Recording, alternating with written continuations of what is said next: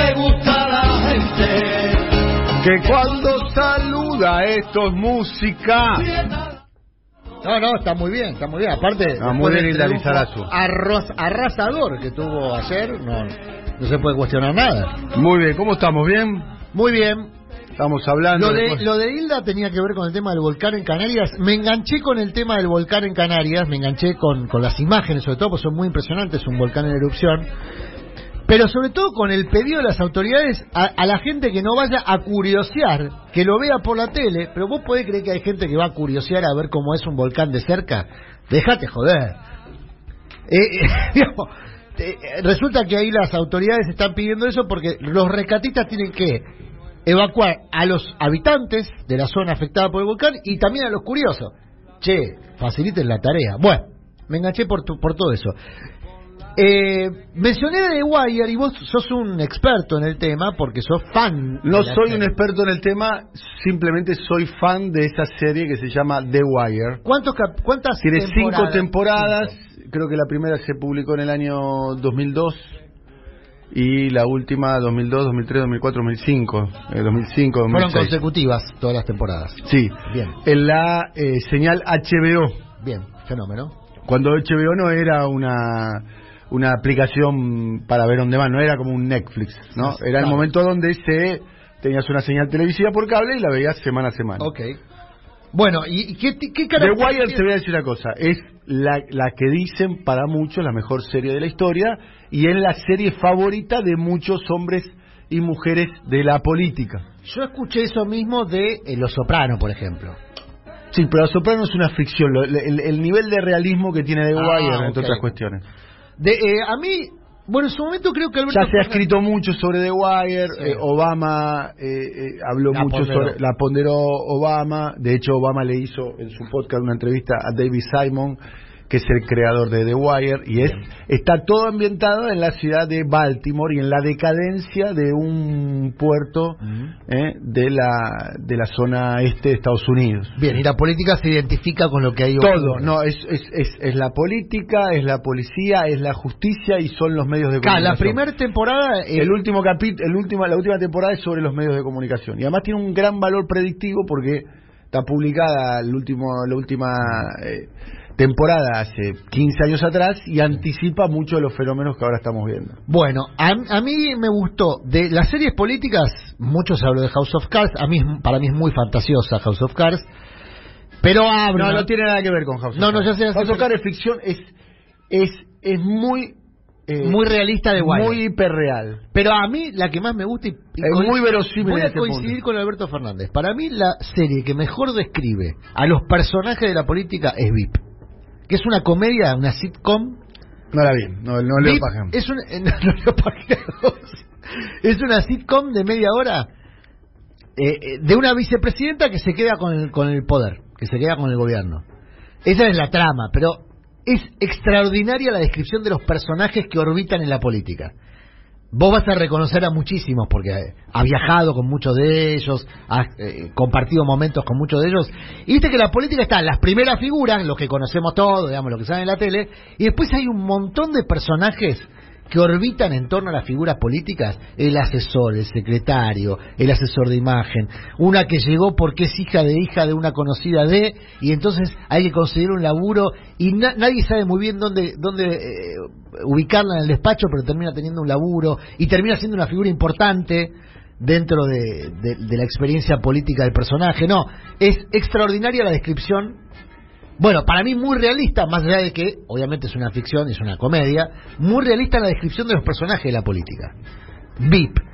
Eh, pero Wire, por lo que Te recomiendo es más algo. seria, ¿no? Más, más, más circunspecta. Se trata los temas en serio. Mi nuevo amigo, ¿Quién? Roberto Varga, y además oyente de- del programa, eh, que estamos conversando, el otro día dicho sea paso ahí fui a comer a la casa ahí, con Raquel, Sigue teniendo el programa. no- por supuesto, uno de los hombres que más sabe política eh, española en la Argentina. Hemos conversado. Porque además con- conoce a los protagonistas, porque además de leer y estudiar, como puede- podemos hacer nosotros, además Sí. conoce a, a los protagonistas. Ayer me compartió Sí. una de las apariciones públicas de Pablo Iglesias, el creador, fundador eh, de, de Podemos, en el programa de otro creador, y fundador de Podemos, estamos hablando de Juan Carlos Monedero, Sí. que casualmente fue, ayer, ayer- ayer me dormí con eso.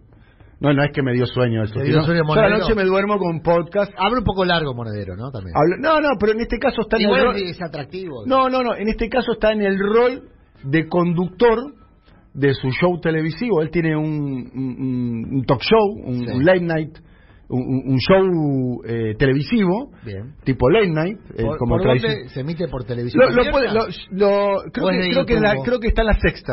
Ah. Eh, creo que está en la sexta, si no me equivoco. Yo lo veo a través de YouTube. de YouTube. En España se dice YouTube. Bueno, yo lo digo, bueno, Ah, en. YouTube. Lo- está YouTube. La cuestión es que Juan. Carlos Monedero entrevistó. Te recomiendo, ahora te paso el link. Te recomiendo que lo, lo escuches. Muy ¿Lo voy a- interesante. lo voy a escuchar? Porque tiene que ver con, casualmente con lo que estamos hablando. Mirá, ¿Con, mirá cómo. con el no- realismo de las series? eh, es así. Es Juan Carlos Monedero entrevistando a Pablo Iglesias, con el detalle que Pablo Iglesias ahora sí. Ya en el despoder. de- dejó, dejó, dejó la adolescencia estética y se cortó la, la- la colita. Se cortó la crencha. Sí, ahora tiene el pelo corto. Ya se había cortado eh, estando en la vicepresidencia. No. ¿Seguía con la crencha todavía? Sí, claro, seguía con la Con colita la- estando en la vicepresidencia. Mirá, sí. muy bien. Está con los piercing y demás, pero Muy bien. eh, este ¿Qué se cortó es? la cola. Se cortó la cola. Sí, La sí, sí, se cortó, se cortó la, la, colita cola, de cabello. la colita del. Bueno, ¿y entonces de qué hablan? ¿De esto? Hablan de series. Mira. Hablan de series. Y es muy interesante porque, primero que se nota que Pablo Iglesias es un seriófilo. Sí. ¿eh? Pues así lo presenta y además tiene un análisis muy profundo, entre otras cuestiones. Es más, hay un programa de Pablo Iglesias que se llama Otra Vuelta de Tuerca, donde Pablo Iglesias habla con Iván Redondo, Iván Redondo es ahora está fuera del gobierno de, los socialistas españoles, pero Iván Redondo será como una especie de, a grosso modo, Marcos Peña y eh, Durán Barba en la misma persona. ¿Sí? Y que fue un, un jefe muy importante, de hecho es el está presentado como el, el hombre que le, le arma la estrategia a Pedro Sánchez para la- el ascenso primero al Partido Socialista y luego al gobierno español. Bueno, ahora, ahora por una cuestión está fuera del gobierno, lo echaron Sí. hace algunos meses. También en ese diálogo entre Pablo Iglesias y Iván Redondo hablan mucho de series y política. O sea, aquellos que les interese las series y política les recomiendo eh, busquen Pablo Iglesias y Iván Redondo, otra vuelta de tuerca, es una hora de conversación donde habla muy, es muy interesante, porque habla un hombre de la izquierda, como Pablo Iglesias, con un hombre de, a modo elegante, del centro. Y se publicó la semana pasada, cuando Pablo Iglesias está empezando a salir del congelador, y ya se ve que su recorrido, su reentré en la vida pública va a ser, va a, ser a través de los medios. Muy interesante, te va a inter- es de lo que estamos hablando. Bueno, eh, habla, menciona a West Wing. Yo no me quiero olvidar de West Wing porque West Wing es muy buena también, ¿eh? De- como serie de descripción de la política. Bueno, y Borgen. Borgen me parece extraordinaria, aunque es un sistema político muy lejos de, del nuestro. Nuestro es presidencialista. Y de las series locales, por ejemplo, El Rey. ¿Vos viste El Reino? Muchos lo, lo- la elogiaron como una descripción de la. Para mí hay mucho, Te digo algo- otro mucho detalle. prejuicio y mucha. Dios no juega los dados con el universo. Ayer, Pablo Iglesias, Sí. hablando con Juan Carlos Monedero, elogia al reino. Para mí, equivocadamente, la mirada que tiene. ¿eh? Sí, para mí está llena, de, está llena de prejuicios. El. Exactamente. Prejuicios que, prejuicios que al progresismo y al liberal progresismo Mm. le van a costar muy caro. Y pregunto, hago, te dibujo en el aire un Sí. signo de interrogación. Adrián, Sí. oyentes, el resultado electoral del domingo se puede explicar también con, con cierto giro a la agenda liberal progresista del gobierno de Alberto Fernández que desmovilizó a sectores católicos practicantes, evangélicos, que tienen una enorme capacidad de organización territorial. Bueno, hay un En algunos casos, muy, hay un muy superior a la política tradicional, ¿eh? Sí. Muy, cuando digo muy es muy. Ayer lo expresó fuerte y claro en eh, eh, eh, el Cuervo Larroque. Antes ayer, en realidad escuchábamos ayer la, las palabras de Larroque, como uno de los dirigentes que considera eso, que hubo un giro hacia una agenda poco peronista, po- poco peronista tradicional. Yo lo que digo, ¿Te ojo, te doy otro dato? con, con acusar también ¿Te solo doy otro dato? a eso, sí. ¿Te doy otro dato? Acá, lo, acá me está, lo tenemos a Alfredo Serrano, ¿eh? que me está mandando uh, WhatsApp, ¿eh? me está escuchando. Un abrazo muy grande a nuestro querido amigo Alfredo, Alfredo Serrano Mancilla. Una, ahí es muy interesante, eh, es más, se lo voy a le, le voy a mandar el link a Eduardo y le vamos a pedir a Eduardo que haga una columna, porque Eduardo es un poco el especialista del tema, ¿no? Claro. Este, este es un, un programa donde los especialistas... Sí, están las personas que se dedican a Que la saben, y después Eh, estamos ah, nosotros. Bueno, no, no, no, vos, vos sabés un montón de política, pero eh, no, de serie no sos eh, especialista. No, no. tenés que ver las series. No, de y hecho veo no te estoy- series, veo Por eso, de hecho hasta ves poca como, Sí, como, yo. Ayer en la conversación entre Pablo Iglesias y Juan Carlos Monedero, hablando, dice que Pedro Sánchez le recomendó una serie a Pablo Iglesias. La serie se llama Barón Noir, es una serie francesa, que dicho sea paso habría que ver dónde se puede ver, que es como la serie política francesa, Ajá. que parece muy pero muy buena. Bueno, varón. Todo el mundo recomienda esa. Bien. Y después lo más llamativo de todo, que ya se comentaba eh, entre el diálogo entre Juan Carlos Monedero y, y Pablo Iglesias, Mm. Es que las series norteamericanas tienen grado de, llamémoslo, ya no, ya no, no es que recrean una ficción o recrean un momento histórico o una situación que puede ser contemporánea pero la tenés que relacionar. No, ya recrean, a ver, recrean hechos contemporáneos. O sea, las series, las temporadas actuales, recrean, por ejemplo, la salida de Trump del poder y el ascenso de Joe Biden. Sí, sí, se hacen casi en tiempo real, digamos. Digo, temáticamente en tiempo real. Bueno, funcionan casi como un documental de época. Eh, Eso. ayer hablaba con una, eh, hablé largo y tendido a la noche, tarde, con una dirigente muy importante de la provincia de Buenos Aires, que está muy encima del mapa electoral de la provincia, que lo conoce de memoria, que estudió las últimas dos semanas al milímetro cómo fue el resultado. Hay un estudio muy preciso, que si quieren lo podemos leer, Sí. pero es un poco engorroso. ¿Dónde están los votos que hay que Bueno, a buscar? a, a eso, a eso voy, a eso voy, porque a partir distrito estudio- por distrito. A eso, a eso voy, porque a partir de ese estudio llamé a esta dirigente para que traduzca eso en términos de acciones territoriales. dirigente... Una dirigente muy importante de la provincia de Buenos Aires. Bien. Eh, eh, ¿Primera sección o tercera? Ah, no te puedo decir, te doy el detalle, ya sabes de quién hablo. Por eso. Por, por eso. Bueno, cuestión que, hablando de... Debe ser, debe ser una de las personas que más conoce el territorio. Sí, sí, sí, sin duda, sin duda. Bueno, eh, y hablábamos de esto, del tema del progresismo. ¿Por qué? Porque lo mencionó la Roque y yo dije, me llamó la atención que, que la Roque hiciera puntual mención al tema de una agenda lejana a la que eh, eh, conecta con las necesidades, con las urgencias, con la sensibilidad de los barrios populares. El giro del gabinete para mí también va en ese sentido. ¿eh? Y, y- y esta dirigente me decía, bueno, en Nación y en Provincia de Buenos Aires claramente había una primera echada de funcionarios provenientes de sectores ma- más, bien progresistas, todos dentro del peronismo, no es que... eh, eh, pero bueno, el peronismo es un ámbito diverso, el Frente de Todos es un ámbito diverso donde tenés sectores más progresistas o que se identifican con, con, con- con una sensibilidad de cosas, de agendas Hay agendas que son de, de, de, de clase medio urbana y hay agendas que son más de la, eh, llamémoslo, de la Y periferia. que en efecto eso no, no se puede decir que esa fue la causa de la derrota de ninguna manera. No. Pero sí No, no, que no. eso tuvo un impacto, sobre todo en no haber hecho lo que se debió haber hecho para conectar. Y ahí yo digo, ¿para conectar electoralmente o en la gestión? Porque acá el problema vos lo tuviste en la gestión, no en la gestión electoral. El problema, a ver, el hecho de que haya personas que cobraron no, tre- tres IFES en seis meses y después no cobraron nunca más fue un problema de gestión, no electoral. Tres cifras de 10 mil pesos. Sí, en seis meses. Eh, más de seis meses. Bueno, en ocho. Bueno, Después se terminó el IFE. Se terminó. Y, Claro. no, y no se puso el IFE en el presupuesto Y no se puso el IFE en el 2020. presupuesto 21. O sea, eso fue un 2021. problema de gestión, no de pido, pido, pido. No, no, estoy- no ver, comparto tu adelante, razonamiento, Adrián. Es un adelante. problema de política. O sea, Bueno, de una po- política, sí, no, claro. no es que se gestionó mal una política. No, no. de- No es que de vos tenías la de programa económico. Por eso, de es un programa problema- no, es un político. problema de decisión política clara. Yo recuerdo cuando fue Martín Guzmán, que ahora niega el ajuste, evidentemente no le están llegando los diarios a Martín Guzmán. No, no tiene internet Dio la casa. explicación. Él dice No tiene que- internet. Que hay una Martín, reformulación eh, del gasto, que no hay bueno, eh, este, a ver, eh, muchachos, la guerra de los Excel no, ¿eh? Para, para tecnocráticos, o sea, para argumentos tecnocráticos, discúlpame Martín, discúlpame Martín, para argumentos tecnocráticos había que votar a otro candidato. Para la, la planicita de Excel, porque además hay una planilla de Excel que prueba. De que se está desacelerando el gasto. Porque el déficit existe, está bien lo que dice Guzmán en ese sentido. El déficit existe. Lo que pasa es que se plantea un déficit mayor del que finalmente se está ejecutando. Mm. Y después, esta es una discusión, Adrián. O sea, está el, eh, eh, el Excel de un lado, el Excel del otro. O sea, después está la, la realidad.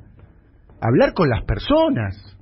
Y después está, si, si no te sirve la realidad porque no la podés observar, porque no tenés, no sabes cuánto cuesta un maple de huevo, cuánto cuesta un kilo de carne, cuánto cuesta negociar un, un alquiler, cuánto cuesta cargar nafta, cuánto cuesta un seguro, cuánto cuesta una prepaga. Si no sabes eso, por lo menos el resultado electoral, Adrián. Bueno, el resultado como, como, como consecuencia. Ahora, el tema es que si el ministro Guzmán admite el ajuste, tiene que renglón seguido explicar por qué se hizo y para qué, con qué objetivo. Está, hay un objetivo expreso que es el tema de los equilibrios, de evitar que, que, que estalle, que el proceso inflacionario y demás. Hay otra explicación al ajuste, que ayer vimos un fragmentito de eso que fue el pago de 1.800 millones de dólares. Yo entiendo lo que habitualmente dice el Rulo, que eh, eh, la deuda no se paga en, en dólares y el ajuste eh, en pesos y el ajuste es en pesos, y que en tal caso... El Sí, tema- pero está bien lo que dice Rulo, está bien, pero eh, ¿cuál es la razón por la cual el Estado argentino hace un, llamemos, un ordenamiento de sus cuentas públicas? Para aumentar, entre otras cosas, la capacidad de, de repago de su deuda. porque tienen que hacerse de los dólares. Ahí Claro. está el detalle. Y fíjate que todo el proceso del pago de la deuda de ayer explica cómo es el proceso de un pago de deuda y por qué sí implica pesos. Eh, para pagar la deuda, los 1.900 millones de dólares de ayer, el, gobierno emitió una letra financiada con los DEG que envió el Fondo Monetario Internacional. Previo a eso, los DEG tuvieron que ser incorporados al presupuesto. Entonces, se incorporan los DEG al presupuesto. Se emite deuda, que es una letra, para comprar los dólares para pagarle al fondo. ¿Se entiende? Entonces, hay una relación entre el ajuste y el pago de deuda. Ojo, porque vos tenés por delante otro pago de deuda en diciembre, y ahí la cosa, yo decía más temprano, va a estar más peliaguda, porque ya no te queda tanto resto en reservas, y de acá a diciembre no tenés liquidación de divisas. Yo Con- lo único que digo Con lo es cual va a seguir esta que restricción. la cuenten como quieran. Sí. Que la cuenten como quieran, Adrián. Pero Macri endeudó el país y Alberto Fernández está pagando esa deuda. Y en el medio hay una deuda social enorme que todavía no se empezó a pagar. Hay gestos y demás, está claro, no voy a decir que Macri y Alberto son lo mismo porque sería una injusticia y además sería una este, miopía, ¿no? Pero hay muchos en la vida cotidiana, en la percepción biográfica, en la piel, en la que llevas, en la diaria, no hay muchas diferencias. O sea, la inflación sigue, la pérdida del salario sigue, las gente- condiciones materiales siguen. ¿Qué me decía este dirigente? Hay gente que no fue a votar para no votarnos en contra y para no votar a favor de Macri. Habrá que ver. Vamos a ver. Está, está con- Ese es un diagnóstico muy ver, benevolente hay también, no, no, hay- hay- Eso es muy benevolente. hay, como... hay multicausalidad. Hay una expresión del reproche político en el voto que se perdió. El- eh, lo cierto es que el Ah, frente, Aires- el, el frente, el frente de todos perdió Sí, 5 pero millones Juntos y medio el Cambio de votos. no sumó votos en provincia de Buenos Pero Aires. entonces, O sea, tiene los mismos votos que en el 2019. Con lo cual, ¿dónde el voto reproche? El voto reproche. Si no fue a Juntos por el Cambio, ¿dónde está? Bueno, parte se fue a Expert, parte se fue a Randazo, parte no fue a votar, y ahí es donde está la expectativa de lo que se llama habitualmente en términos futboleros dar la vuelta. Ayer me decía esta, esta dirigente, yo creo que con los 5 o 6 puntos que se van a sumar de votantes, es decir, de, de 67 a 72, 73% de participación, en esos 5 o 6 puntos de votantes hay muchos votos que van a ir para el, para el Frente de Todos y eso, sin que sobre nada, permitiría revertir el resultado. es más, muchos, muchos se imaginan con una remontada y de tener la posibilidad de ganar la elección, ¿eh? Dicen Sí, que la distancia, dicen que la, la distancia no es indescontable. No, no, son 450 mil votos hoy, con todas estas salvedades que te estoy diciendo, con toda la gente que no fue a votar, o sea, con todos los votos blancos, nulos y no emitidos que están yéndose a buscar ahora. Yo decía, los intendentes van a estar un poquito más Hay muchas expectativas con provincia de Chaco, provincia de San Luis. Sí, San Luis que ayer arrancó la campaña propia de, de Rodríguez A, ¿no? No Pro- soy ni cristinista ni fernandista. Bueno, como- claramente, no hace falta que lo diga. No, pero le rayó el auto a los dos. Ayer salió duro Rodríguez A y está bien. A ver, cada vez que quiso participar de debates internos en el Frente de Todos y en el peronismo le dijeron que no. Así que perfectamente puede no darse inclu- como incluido. Bien. digamos. La Pampa, San Luis Sí, y el Chaco. se pueden revertir. Tres Sí. provincias, eh, básicamente, que están puestas. Chaco hay mucha diferencia. La Pampa es más corta la diferencia. El Chaco hubo 20 puntos casi de diferencia, ¿no? Bueno, Pero no, sería una remontada importante. hubo remontadas importantes. Sí, sí. Como por caso la de las PASO en el año 2017 en la provincia de San Luis, también con, el Alberto. Exactamente. Hay remontadas Con el mismo importantes. contrincante, con Poggi. Con el mismo contrincante Poggi, que es un hombre que, Que fue gobernador. Que fue ministro y luego gobernador. Sí, sí. ¿Mm? Que hoy está Poggi, me parece que está apoyado por el otro Rodríguez. Sá. Sí, y Por el Adolfo. Y por Juntos por el Cambio. Y por Juntos por el Cambio. Bueno, esa se puede decir, la de La Pampa es la que aparece como más reversible teniendo en cuenta la historia política de La Pampa. Del 83 no ganó ningún otro espacio político que no fuese el peronismo, o sea que con esa historia... Después hay que ver qué pasa en Chubut, hay que seguir con mucha atención lo que ocurre en Chubut porque ahí empieza a semblantearse el- la fisonomía del Senado. En efecto hay un pedido para que se baje la lista del gobierno provincial y que el peronismo garantice por lo menos un senador. Hoy el peronismo quedó tercero en Chubut, con el riesgo de pasar de 3 a 0. Hoy eh, el peronismo tiene tres, tres senadores por Chubut. Pasaría a tener ninguno con el resultado electoral. Ahí hay una pérdida en cantidad de senadores importantes. Se habla de 5 o 6 senadores menos. Bueno, 3 senadores menos vendrían de Chubut. Y ahí hay una negociación para que el oficialismo provincial ba- baje su candidatura. Pero vuelvo a la provincia de Buenos Aires porque la conclusión era la siguiente, Dani, y- y asociado al tema que hablábamos del progresismo. No hay una sola razón, pero está claro que la agenda progresista para sectores más consustanciados con el peronismo tradicional era una agenda poco atractiva para ser militada, poco atractiva para, para, para ser trajinada en las calles, en los barrios y demás. Y eso también impactó en el compromiso de algunos intendentes, no de todos, de algunos intendentes para traccionar votos. Con el adicional de que era una elección donde no estaba en juego eh, los porotos. Porque, ¿qué te dicen habitualmente? No hay negocio político para un intendente en no traccionar los votos porque puede perder el Consejo Deliberante. Pero eso recién va a ocurrir en noviembre. En La Paso, en La Paso, lo que se genera es un efecto político. Y ese efecto político tuvo consecuencias. Y tuvo consecuencias en el frente de todos. Hubo cambio en el gabinete nacional, hubo cambio en el gabinete provincial. O sea que hubo un efecto político y hubo consecuencias de eh, las elecciones en las pasos. Bueno, hoy, hablando de efectos políticos, quizá haya un nuevo presidente de la Corte. Es, para mí, el tema del día, por la implicancia que tiene un presidente de la Corte en la vida institucional de la Argentina. Por empezar, está en la línea de sucesión. El presidente de la Corte está en la línea de sucesión. Lejos, pero está. Y después resuelve la agenda de la Corte, que tiene discrecionalidad para decidir qué trata y en qué tiempos lo trata. Hoy hablábamos con naturalidad. Y además tiene, a ver, la justicia es el poder del Estado más cooptado por el poder económico, Ni hablar. por las corporaciones y por los, en algunos casos, intereses de otros países. Fíjate con la naturalidad Y que tiene hoy- una capacidad de veto sobre A, la política ve la voluntad popular. O sea, muchas veces la sociedad va por un lado y las corporaciones a través del Poder Judicial le dicen no. Exactamente. Bueno, hay decisiones que se han tomado en el Situación que ya se votó en el 2019 y es una promesa de campaña que Alberto Fernández no cumplió. Bueno, Porque no pudo, no quiso, no supo. Para mí no no no no cuestión quiso. que esta misma corte, que es la corte cuyo último cambio Digo, fue con el gobierno de Macri. Quiero quiero reiterar esto, ¿eh? Sí. Formó parte del contrato electoral de Alberto Fernández en el año pero este tema de La 2019. relación de fuerza, vos no, no, no prestás atención, pero ya nos lo No, no, no me chamulles. Nos lo explicaron. Pero si nos lo explicaron, No, la re- que, a ver, que la- no hay relación de La fuerza. correlación de fuerza, eh, mira, si estuviéramos en un bar, te diría, es el argumento de los cagones. Nos- Pero como estamos en un programa de radio, y no puedo- y no- explicaron muchos funcionarios, todos nos pero dijeron, no como correlación pero de fuerza. la correlación de fuerza es un argumento de los cagones. Si, si ¿Le tuviera puedo un decir debate, eso diría cuando hablemos con un funcionario y nos diga eso? ¿Podemos decir? No, Ah, no no, no, no, pero como estamos en un programa de radio no voy a utilizar Ah, esa, esa palabra, ok, porque. Es fuerte, fuerte, fuerte. Cuando yo estudié comunicación social me dijeron el aire es sagrado, hay que cuidar el idioma castellano, el idioma castellano es un idioma muy rico en sinónimos, tenés que utilizar, Hugo, tenés que utilizar sinónimos, Maestro. ¿entendés?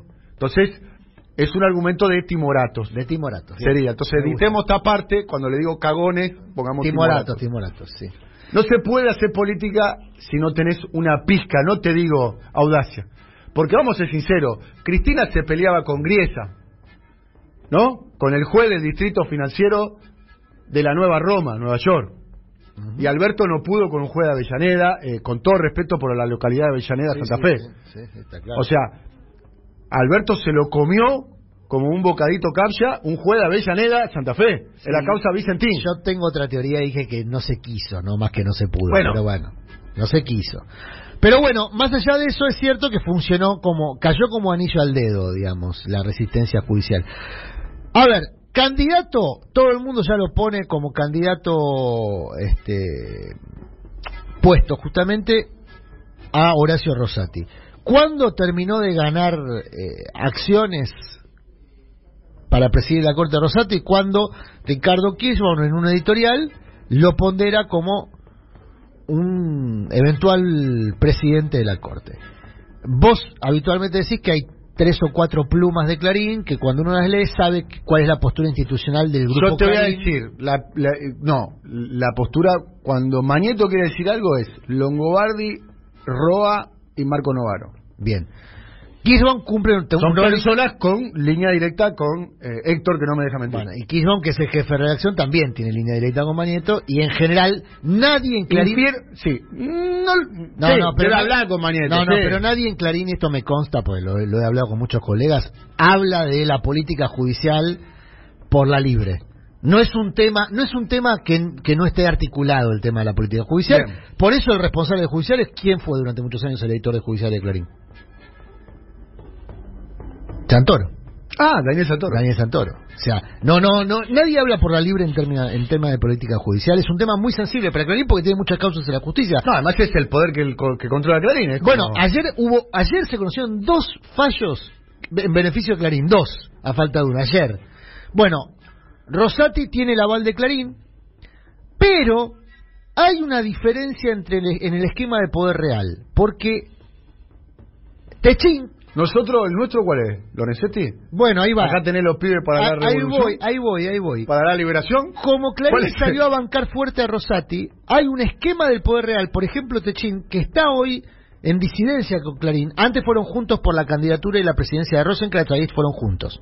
Pero ahora Techín no está de acuerdo con que sea Rosati, no está de acuerdo. Es otro factor de poder muy importante. Todo eso está institucionalizado en AEA, viste que estaban todos reunidos ahí. Y varias veces se juntaron. Che, la UFI no. Pará, no pará. sobreselló el. no abras ventanas que son todos. No sobreselló. La UFI es un lío grande. la, la falta de mérito Es un lío para grande. Pablo Roca en Es un lío grande. Es un lío grande porque nadie nadie se hace cargo de la haber causa dado, Cuaderno. nadie se hace cargo de haber dado la orden ahí. O sea, ¿qué pasó? Vamos a contarlo porque mucha gente no sabe.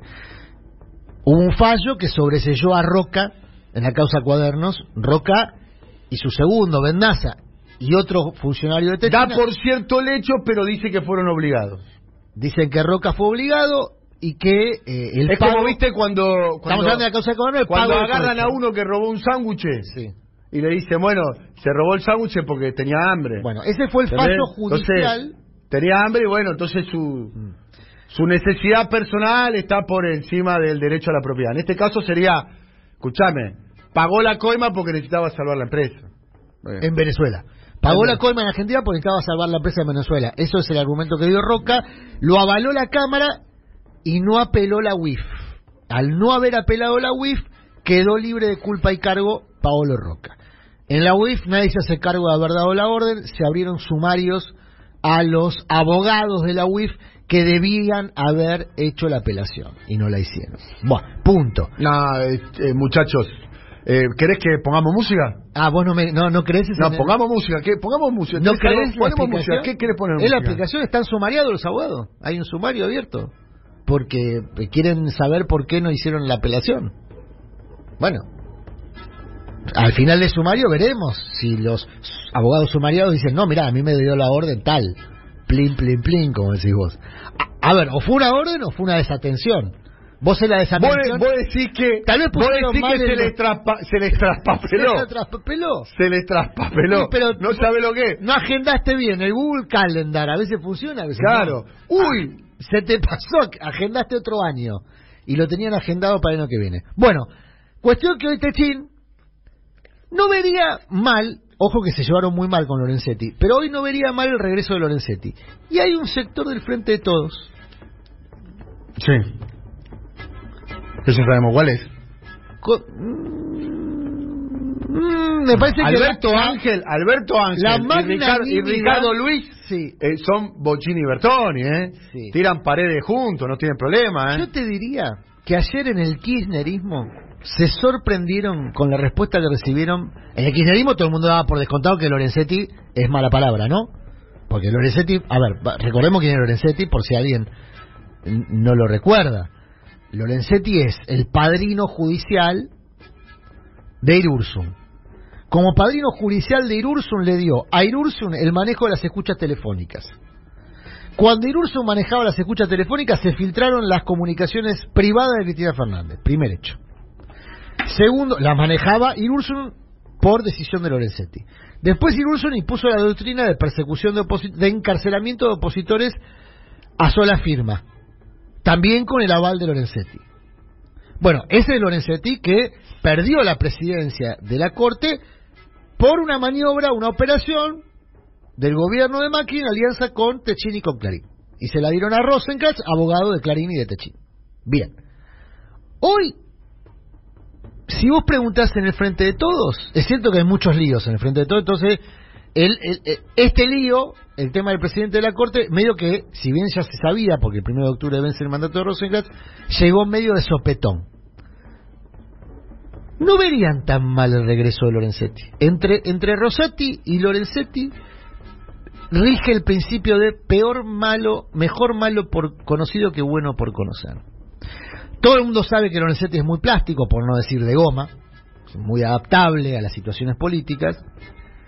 Lorenzetti viene haciendo profesión de fe a todos los interlocutores políticos con los que, se encuentra, del oficialismo y de la oposición. El presidente habló varias veces con Lorenzetti, como vos decías, el presidente Alberto Fernández habló varias veces con Lorenzetti, incluso reuniones cara a cara, reuniones cara a cara, en la residencia de Olivos, y Lorenzetti no era presidente de la Corte. O sea que yo no descartaría que en una maniobra de último momento, con el voto determinante de Hayton de Nolasco,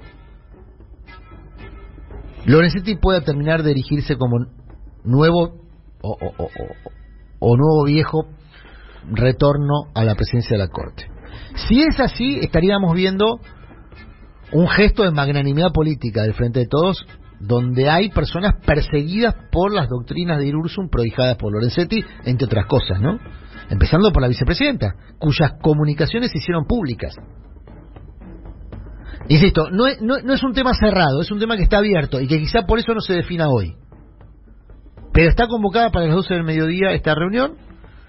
Hay un par de semanas por delante, se puede definir hoy o se puede definir en la acordada de la próxima semana, el martes o el jueves, en la reunión de la próxima semana, el martes o el jueves. Pero yo no descartaría a Lorenzetti.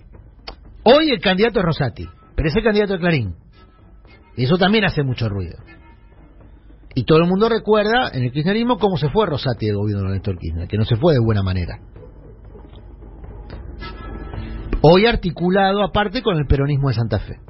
Rosati. Históricamente viene del peronismo de Santa Fe y está articulado con el peronismo de Santa Fe, que en términos de espalda política no está en su mejor momento Perotti, ¿no?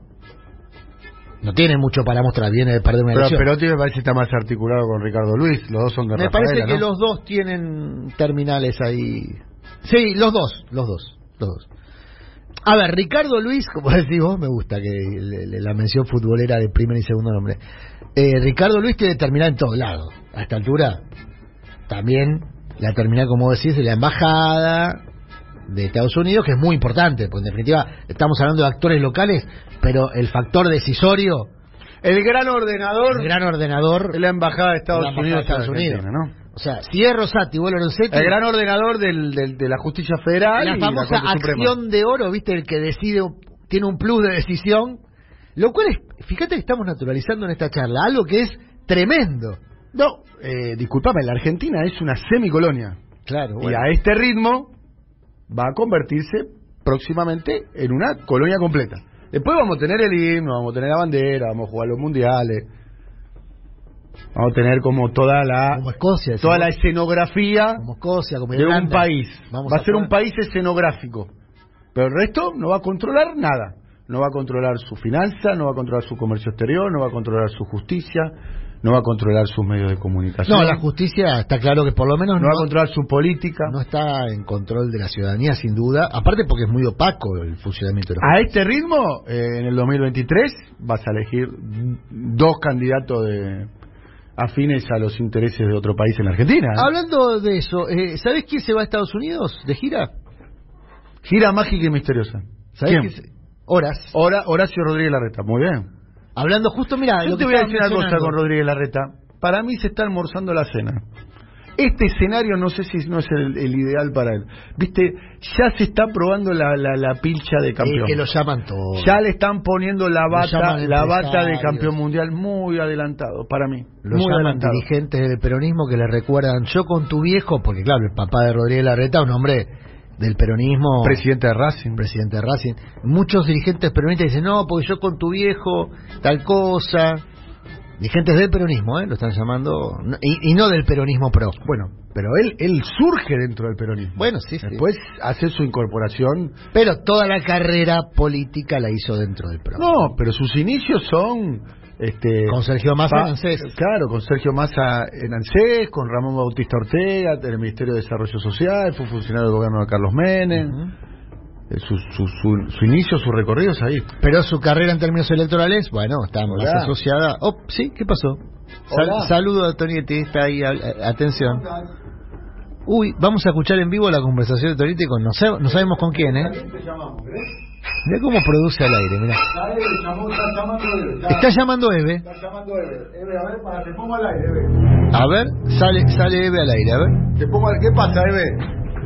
No, nada, quiero decir que el programa es una maravilla. Ah, qué, qué divina. Un, un- un espectáculo ese programa. ¿Te está divirtiendo? No se, no se puede creer. No, mucha información. Porque pasa que tenemos a Murano, que Murano sabe mucho. Me abrió la cabeza, pero con qué cantidad de cosas. ¿eh? Es espectacular. Lo tenés que invitar ¿Qué? un día, un jueves, a, a- a Murano, a la plaza. Oh, a mí me encantaría. Yo voy, yo voy, yo voy por mi cuenta siempre, Eve. Para, pa- A eh, ver. eh, eh, Adrián, te está hablando Eve. A ver, hola, Eve. Encantada de que venga a la. Vamos a hacer una cosa, te llamamos por teléfono. Sí, porque se escucha medio con te rebote. llamamos por teléfono, dale. Ahí está, ahí está, ahí está. Ay, qué llamamos. hermoso, qué hermoso. Yo voy Yo hace estaba ahí, años a la estaba- plaza. estábamos haciendo el programa y de repente eh, Suena. suena, Eve. Yo digo, bueno, eh, ar- armemos, Claro, vac- claro. vaciemos los cajones. vaciemos los cajones, pa- pe- ¿eh? Pisamos, pisamos un cable 220, vaciemos los cajones. Pero no, eh, por suerte no. Pero Bueno. A veces, a veces critica el programa, quiero decir. ¿eh? No, está bien, y bueno. Llamemos a la casa, por favor, chicos, gracias. Bueno, te decía, Horacio se está haciendo a Estados Unidos. Está pensando también en una gira europea, la reta, en línea con lo que vos decís de, de, de almorzar. Acá alguien que sabe mucho, mucho en serio, Sí. no como yo, sabe mucho en serio. Este posta, ¿eh? A ver. Posta. Me dice, es- en, en mayúscula lo pone. Es bueno el análisis de Murano sobre Lorenzetti. Tiene buena info, te lo aseguro. Bueno, gracias. Entonces, eh, eh, no sé quién será, pero estoy muy agradecido. Eh, Escucha esto, tengo más data acá. A ver. Tengo un, Juan- tengo un Juancito caminador. ¿Otro o el mismo que No, otro, otro, otro. Juancito Son Caminador. Juancitos caminadores. Este es Sí. Juancito caminador. Este camina por tribunales o por dónde? Olvídate. Por todos lados. Olvídate. Casi no se le conoce el rostro, casi no se le conoce el nombre, pero Bien. ahí. ¿La tenemos a Eve? Avísenme cuando estemos, por favor. ¿Qué Gracias. dice Juancito? Juancito Caminador. Los que vienen cerrando con el loro, no sé quién será el loro. Ah, Loro sí. Ah. Lorenzetti. Lorenzetti. El Loro. Son los muchachos de nuestro espacio, dice. Sí, sí. Cámpora y Molea. Molea es el de la Universidad de, de la de Magistratura. la Universidad de, la Ma- de Lomas, ¿no? Claro, fue representante del Consejo El de la Magistratura. ¿El loro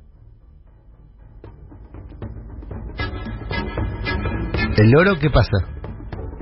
¿Qué pasó? Después da una opinión. Ah. El loro era eh, estuvo detrás de la detención de todos los presos políticos. Sí, sí, sí, sin duda. O sea, se sacó, ¿te acordás? Sacó la foto con Bonadío y con Sergio Moro. No, no, pero aparte de Pero eso fue ya hace cuánto. La tenemos a Eve en línea. Eve, eh, te está escuchando a Adrián Morano. Hola, querida Eve. Mira, la verdad estoy escuchando el programa, me- yo lo, lo primero que escucho en la mañana es a ustedes, pero este programa de hoy es un programa, es impresionante, no no no es que estoy babosa porque es mi radio, no, no, es una cosa, a mí me abrió un monta- la cabeza, pero en un montón de cosas. Pero ¿cómo Uno las tiene, las tiene ahí prendidas y, Sí. y de repente este programa tan con tanta información pero seria no porque a veces discuten entre dos o tres y no escucho lo que dicen. Pero cuando hablan uno por uno que, que entiendo perfecto lo que hablan es como como en un rato leer un libro de historia. Ay. Eh, Eve, de historia del futuro que eso es lo, eso es lo más difícil hacer historia del futuro Eve, vos sabés que yo eh, siempre digo que cuando alguien en Argentina está desorientado eh, en materia política, hay un faro que es el tuyo, el de las madres, hay que ver para dónde las- van las madres y ahí hay un faro político en la Argentina. Eso es mi opinión, no te involucro en eso. Pero vos protagonizaste un hecho que fue muy importante en términos de visibilizar lo que es el Poder Judicial en Argentina, que fue aquel acto famoso donde, bueno, después fuiste muy atacada por lo que dijiste, pero en, ese acto eh, eh, dijiste lo que muchos pensamos del Poder Judicial, que es un poder muy opaco, que, que hay que reconstruirlo desde las cenizas, y el presidente de la Corte en ese momento era Lorenzetti. ¿Cómo verías vos el regreso de Lorenzetti a la Corte? Y mirá como A, a la Corte de la Presidencia de la Corte, la Corte sigue, Claro. ¿no? Está todavía. Sí, como que el lobo, el lobo feroz estuvo escondido y ahora viene de vuelta a comernos, ¿viste? Mm, mm. Lo que pasa es que es entre- elegir entre malos y peores. Pareciera que no hay una buena opción. Porque no hay, no hay, porque a veces vos elegís lo mejor de lo peor, pero ahora no hay lo mejor de lo peor. Claro, Todo es peor. claro, Eh, tenés que elegir entre peores. claro. Eh, que no sé qué negocio hay de por medio, ni, ni pero sé que tienen mucha plata. Mm. Yo hablo con gente que me dice que ellos tienen un- como ahorros, que no Mm. sé por qué los tiene que tener la Suprema Corte, en vez de, darlos para, para la gente que tiene hambre. El fondo contracíclico, unos 30 mil millones de pesos más o menos. ¿Vos imaginás 30 mil millones de pesos guardados en una caja de ahorros? No. Bien puestos a ya saber en qué lugarcito. Mm. Eh, Medio lejita, a lo mejor no tan cerquita. Mm. No quiero tener la lengua muy larga, pero bueno. Mm, Más o menos así es el asunto. mm, Y, y es eso una vergüenza lo que pasa. Mm. Y por eso el, el- el programa, cuando, cuando los programas son tan, tan educativos, esa es la función de la radio. Es lo que a mí me interesa siempre de la radio, ¿no? que sea que los programas sean educativos porque hay, hay algunas personas que trabajan en la radio que hablan siempre de lo que ellos piensan dice porque yo digo porque yo siempre dije porque yo soy a mí no me interesa lo que piensa él a mí me interesa que me diga verdades hoy todo lo que hablaron de monedero y toda esa gente que yo los conozco mucho iglesias a todo eh, es impresionante y es verdad que, que, que es importante que haya medios de comunicación y que se entre por ese lado. Si no tenemos comunicación, ¿cómo nos comunicamos con la gente? No podemos comunicarnos con uno por uno. La radio es el comunicador más, más importante, mejor, más inteligente, más, más formador cuando es bueno, ¿no? Y la verdad que ustedes son muy buenos periodistas. No sé quién hace las investigaciones, las hacen entre todos. Sería bueno que cuenten a veces un poco. Usted- ustedes cuentan que se reúnen con una persona que no pueden decir quién es. Y es- bueno, imagínate, yo me reúno con vos y no, nos tomamos unos mates, comemos unos empanadas y me contás algo, yo no lo voy a venir a contar acá, ¿o no? No, bueno. imagínate pero- si cuento las cosas que me dijiste la última vez que nos vimos en tu casa. ¿No puedo Bueno. no? No. ¿Contaste no, cosas son, ese son día? Cosas, son cosas privadas, Por son eso. cosas que pasaron y son No, pero por eso a mí me parece importante. No, a mí no me interesa saber la fuente. Sí. Me interesa saber las personas que lo hacen son serios. Mm. Por eso, por eso les creo y por eso, Eve. por eso hablo. Eh, estaría lindo que lo invites un día a Adrián en un jueves Ah, a la me plaza. encantaría, Eve. Yo no lo invité porque pensé que no, no era para no Formalmente. No, yo voy, yo voy todos los Este- jueves que puedo hace muchos años. es, eh, pero, pero que. No, ya sé, pero este jueves no, que viene, eh, bueno, hoy no. El que viene está, ya tenemos a una persona. Bien. El otro. Cuando el vos me jueves, digas, yo el primer, el primer jueves de octubre. Uy, qué Yo después le digo a. Hacelo hablar, ¿eh? Hacelo Ah. hablar, Adrián. No, para, para hablar, claro. ¿Para qué lo voy a invitar? Claro, hacelo hablar porque que ponga, que ponga la carita, ¿eh? No, si yo he, he- he ido muchos, muchos años, Ever, y, y siempre... No, yo sé que yo sé que venís, pero una cosa es venir y otra cosa. Bueno, claro, claro. Hoy no, va Amado, ¿no? Me dijo Amado que ¿Hoy va Amado? Hoy va Amado de vuelta, ¿no? No, hoy, hoy no. Hoy habla. mm, eh, Pero va. Amado hoy, ¿eh? Me dijo, ayer hablé, me dijo... No, sí, él viene, él, viene- él viene todos los Él jueves. me dijo, me dijo, me dijo, Eve me pidió que vaya todos los jueves y, y Sí. yo, eh, me dice yo con... Hoy eh, el que habla hoy es Moca. Ah, Edgardo bien, Moca. Bien. Sí, y el próximo me parece que es Zaffaroni. Porque Muy vamos haciendo con tiempo, porque Claro. a veces la gente no puede. Le habíamos dicho a Es presencial, ¿eh? Es presencial. Sí, sí, sí, volvieron a la plaza, sí, sí, lo sé, lo sé. Vos sabés que Seco inaugura el hospital, que, lo- Mm. que era nuestro del dique, ese barrio que amo, el lugarcito chiquito donde nací. Un hospital espectacular, se lo agarraron los minicos y le pusieron hospital naval. Mm, Seco lo empezó a arreglar, hoy es el hospital del dique.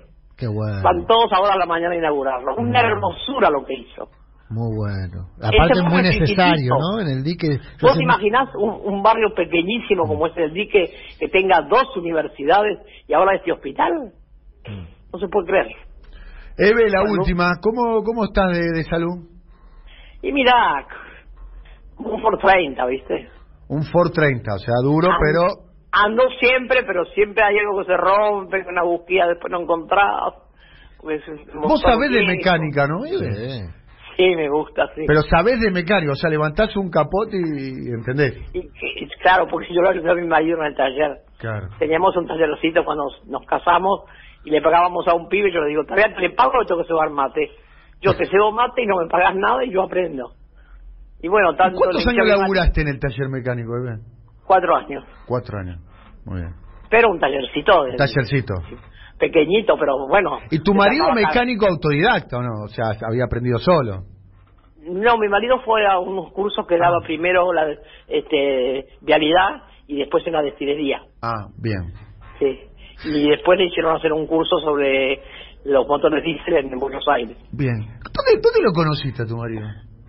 Vi- Vivía a la vuelta de mi casa. ¿Y aquí? y- y- ¿Qué- ¿Querés que te diga cuál fue la declaración? Para que se vean un rato. A ver. Primero les voy a decir que me acuerdo el día que me dio el primer beso. Miren qué memoria que tengo. Me dijo, ¿vos querés andar conmigo? Qué grande. Siempre me río de eso, ¿no? ¿Y dónde fue ese primer beso? En la cocina de mi casa. En la cocina de tu casa. Bien. No estaba, estaba... lavando los, estaba lavando los platos, ¿no? Está, está muy bien. ¿Y? Eh, eh, El se- 9 de enero del 42. ¿Te acordás el día que te dio el primer beso? Sí. Y como esas cosas son eh, muy poderosas en la época nuestra. Un beso de, de, de- de tu amor era como Y fue tu primer novio, ¿no? el pr- primero el único. Bien. Eh, ¿Y mm, te casaste eh, pocos años después? En, ese- esa época te casabas rápido, ¿no? Si la cosa funcionaba. No, seis años de novio estuvimos. Ah, Seis años. No, mi papá primero no... ah, yo primero que le dije fue a mi papá. Y me dijo, no, querida, usted es muy chiquita, 14 años, no. Déjese verdad. de, no- de novios. Y le dije, bueno, me voy a hablar a la 126, dos cuadras de mi casa. Ah, no, ahí no vas a ir. Venía, que venga a la puerta. Porque él venía siempre a mi casa porque era amigo de mi hermano. ah, Ahora, el día que se puso de novio conmigo, mi papá lo mandó a la calle, a la puerta. ah. No lo dejó entrar más. ¿Pero por qué? ¿No le, no le gustaba a tu papá? Tu, tu, tu No novio? quería que no quería que me ponga de novio. Ah, bien. Pero era un chico bueno, un chico trabajador, buena familia, o sea... no Claro, sí, no, no. ¿Y Era cómo- porque la nena, porque yo era muy chica, tenía 14 años. ¿Y cómo cambió de opinión tu, tu papá y tu mamá? Nada, era porque yo le dije que si no me dejaba iba a, me iba a poner el novio igual. Claro. Y yo les avisaba, no era que le pedía permiso. Sí. Mm. ¿Te enamoraste? Me ¿Te enamoraste? Siempre fui retobadita. Yo ya estaba enamorada, lo miraba cuando jugaba al básquet, por atrás de una cortina. Ah. ¿Fue un amor a primer, fue un flechazo? No, porque yo lo veía siempre porque vivía a la vuelta de mi casa. Sí. Nos mirábamos así de reojito. ¿Y es el amor, el gran amor de tu vida? El gran amor. sí. Fuimos, fuimos novios hasta hasta el día que se murió, te digo la verdad. Mm. Nos amamos, nos besábamos como si fuéramos recién novios. Mm. ¿Lo extrañás? Sí. Sí, sí, sí. Además me hizo mucha falta porque se fue en un momento, en el 82, un momento muy difícil. Mm. Tuvo un año paralítico y nada, era como otro desamparo, ¿viste? Mm. Había muerto mi papá, había muerto mm, parte de mi familia, mi único hermano, mis tres hijos se los llevan y se muere mi marido, imagínate, la soledad. Quedé sola con la nena. Pero bueno, cuando uno tiene fuerza y tiene motivos para vivir, todos tenemos motivos para vivir. A veces la gente no los encuentra. Estamos todos acá escuchándote muy atentamente, conociendo aspectos que no conocíamos, ¿no? No, no. O, o mejor dicho, los teníamos sueltos. No, porque nunca los conté. La, la historia de, de, de- Esa, de amor. esa- esa historia de amor nunca la conté. Sí. Eh, de- Sí, fue una, una historia de amor muy linda. Muy bien. Bueno, y ahora Seco arregló todo donde yo nací. Querés cambiar de tema, ¿no? No, no, no, no sigo lo mismo. Está bien. Y la casillita que nos hicimos, mi marido y yo cuando nos casamos, que nos hicimos una casillita de chapa y madera, también la quiere dejar como histórica Mm. y la arregló y todo. Este Seco Ah. es increíble. Hay que decir que, que Eve. Eve vive en La Plata, en, en- en la zona, en, en la ciudad de La Plata, en una casa que me hace acordar mucho la casa de mis abuelos en Monte Chingolo, Lanús, una casa, eh, la típica casa de, de, de- de barrio, de, de, de- de- de pueblo, de ciudad pequeña, ¿no? Eh, el, el PH, pasillo, entras, eh, un, un, living- un- un livincito, digamos, un cuarto, una cocina y un jardincito, ¿no? Sí, la verdad que... ¿Hace la, muy- la casa- Hace 36 años que vivo acá. Mm. La tenés muy linda la casa, se ve que la cuidas mucho, muy al minuto la tenés, ¿no? Sabes, me gusta mucho mm, vivirla la casa. Sí, está muy cuidada la casa, está, viste que esas casas que te las- de que funciona todo, que está... Y bueno, tengo muchas plantas y me gusta. te- yo no como, sino me pongo mantel. Yo estoy preparando para desayunar, tengo el ramito de flores arriba de la mesa. Los detalles, ¿no? Los detalles. Para, para mí sola. Mm. Pero yo pongo la mesa con mantelito, con flores, con todo. Bueno, Eve, vivir la vida. vivir la vida, mira vos. Has vivido varias vidas vos, Eve, además, no solo una. Y no, a, a casi 93 que ya tengo, querido. Bien, te queremos mucho, Eve, gracias por todo. Yo ¿eh? también lo Salió quiero esto naturalmente, ¿eh? Sí, sí. Y ahora dentro, dentro de dos jueves va... No, qué emoción. Va, va Adrián, vamos a ir a acompañarlo, Adrián. Ah, bueno, Bueno, vamos todos. Vamos a ir a Bárbaro. acompañar. Vamos, Y lo tenemos acá, bárbaro, Rulo, Rulo Rulo ya fue. Rulo Eh, ya, el Rulo eh, varias veces. Rulo ya fue, Eh, Rulo es, un, un Sí. clásico, este, ya fue. El Rulo sabe ya cómo es la plaza. Sí, tal Una cual. vez que uno le toma el gustito, no la quiere dejar, ¿eh? Es tal cual, es un momento histórico. Y vos sabés que, perdón, Eve, estaba pensando en una cosa. Ahora que vuelven los extranjeros, eh, aparentemente vuelven a entrar extranjeros, una, una, una postal habitual de los jueves en la plaza es, son los extranjeros que van a acompañarlas. A, a- a- a- Y además viene mucha gente que nos conoce de otro lugar. Sí. Ayer un- la- Mm. la- una doctora de acá de la, de la Plata me pasó unos saludos de un compañero de hace muchísimos años, Mm. que yo lo conocí en el Ecuador, Sí. que ahora vive en Brasil, que llorando me mandaba saludos porque escucha todo, la, todos los programas de radio, Mm. de la radio nuestra, todo, todo, todo lo que digo, todo lo escucha, llorando me mandó saludos. Dice, no me olvido nunca porque yo la conocí en Ecuador. Claro. Y cuando me muestra yo me acordé enseguida, no me acordaba del nombre, pero cuando vi la cara me acordé de él. Uno ni se imagina cuánta gente lo escla- escucha, nos escucha las manos. No, sí, y, y- y la marcha de los jueves con, con, con muchos turistas, digamos, que van a la marcha, eh, habla de la dimensión de, de tu lucha y de la lucha de, de madres, ¿eh? Y por no haber dejado nunca, viste, la plaza, La plaza es algo muy, muy fuerte. Además la gente cuando la entiende, cuando se la explicas, porque si no, no se entiende, ¿viste? Como muy loco que las madres se hayan mejorado, que estaban todas muy caídas y mal y hasta perdidas algunas, que hayan mejorado por volver a la plaza. Son otras personas. Mm. Es impresionante lo que es la plaza para nosotros. Ahora decís vos, después de este año y medio, muchas muchas Sí, madres sí, se recuperaron anímicamente por volver a la plaza. Por volver a la plaza. Que tenían problemas, ¿viste? Mira. Y bueno, cuando recuperas la plaza, es- tiene muchos sentidos, muchas... ay, es que es, es largo explicar Sí. lo que le pasa a uno por las tripas y por la cabeza y, y por todo. Pero bueno, un día que tenga ganas voy a hablar y le voy a contar. Un abrazo muy Abrazo grande, grande. te queremos mucho. Igual para todos ustedes, Un gracias. besito ¿eh? grande, gracias por todo. ¿eh? Bueno, sal, eh, Eve, ¿no? Está fuera de libreto estaba, porque mal- estábamos haciendo la transición, querido Rulo, buen día, ¿cómo andamos? Buen ¿Qué día, tal? Rulo. Buen día. Eh, eh, Rulo ya fue varias veces, ya es Ah, un clásico. No, yo fui, bu- bueno, eh, a veces por cuestiones de laburo y eso, que me quedaba lejos de la plaza, pero ahora que, que tiempo está muy cerca, está a dos cuadras, todos los jueves volví a hacer durante cuatro o cinco años eh, la rutina que tuve cuando era mucho más chico de ir todos los jueves. Y te digo, siempre me impresionó eso, los extranjeros que van a la plaza a acompañar a las madres y habla de la dimensión de la lucha de las madres que pasan los años, trasciende fronteras, representa muchas luchas la lucha de las madres. Mucha gente que va desde el extranjero a marchar con la madre por sus propias luchas, que no son las mismas que la lucha de las madres, pero son parientes o fueron inspiradas por las madres. Mucha gente que hoy cuenta eso, a mí me inspiró la historia de las madres para una lucha determinada y, y esa es la dimensión de las madres. Lo que pasa es que, bueno, la cotidianidad a veces te hace perder la dimensión. Entonces la cotidianidad de las madres marchando a la plaza, eh, para mucha gente casi que es una situación ornamental, pero la verdad es que tiene una potencia todavía política. Bueno, esperemos que la recupere ahora con la recuperación de la plaza, ¿no? Absolutamente. Hoy, eh, entonces a las, a las 15 horas estará eh, la marcha eh, a- alrededor de, de la Plaza de, De la pirámide de Mayo. de la pirámide. Diez minutos para las 10 de la mañana, estamos aquí, esto es eh, siempre eh, es hoy.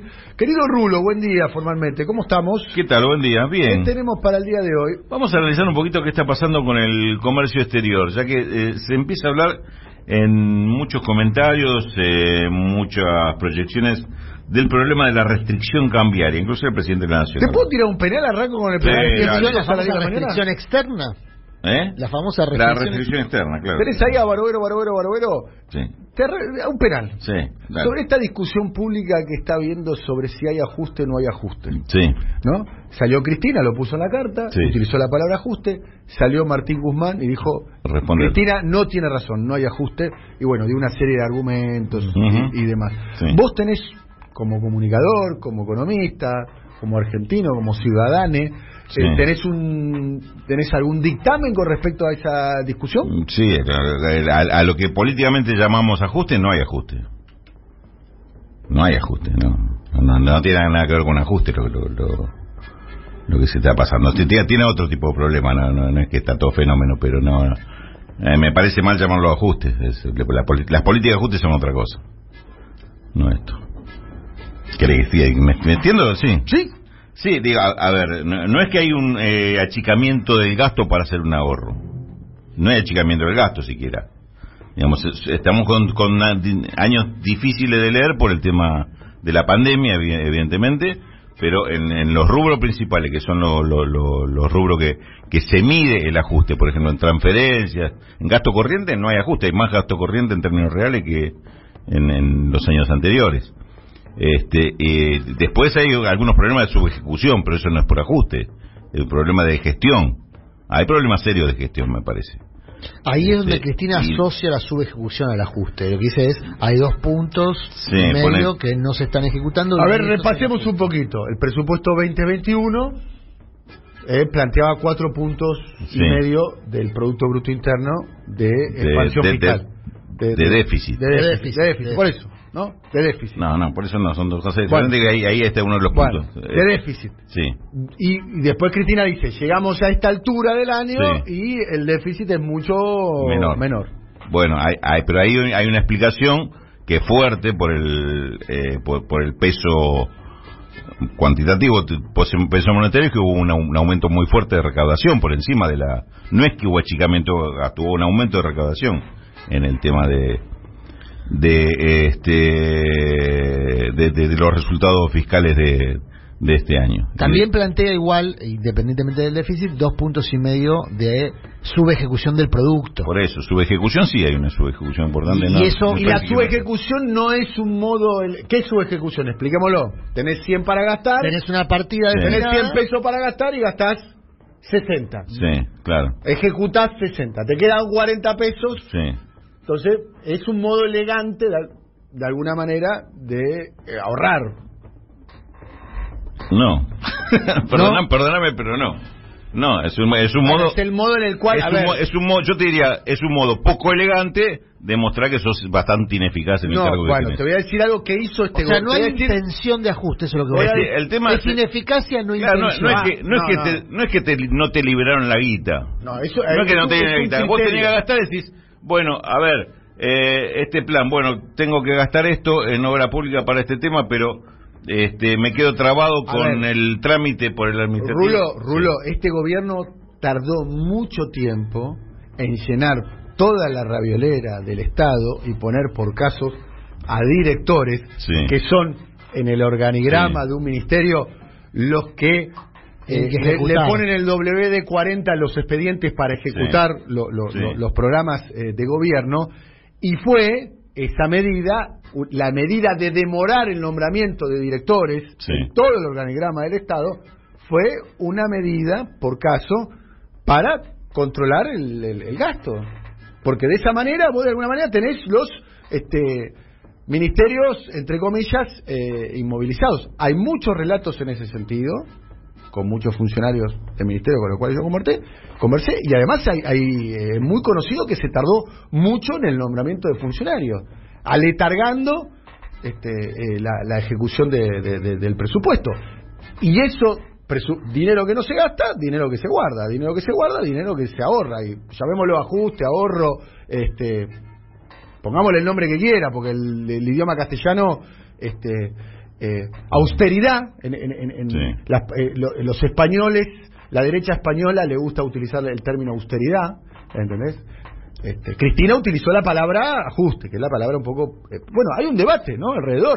El debate es a cielo abierto. Porque, a ver, Cristina está diciendo, perdimos por el ajuste, perdimos por las condiciones materiales, perdimos por la política de ingresos. Lo dijo en una carta, además, no es que, no es que lo dijo en una reunión privada y un periodista se enteró y otro lo escribió.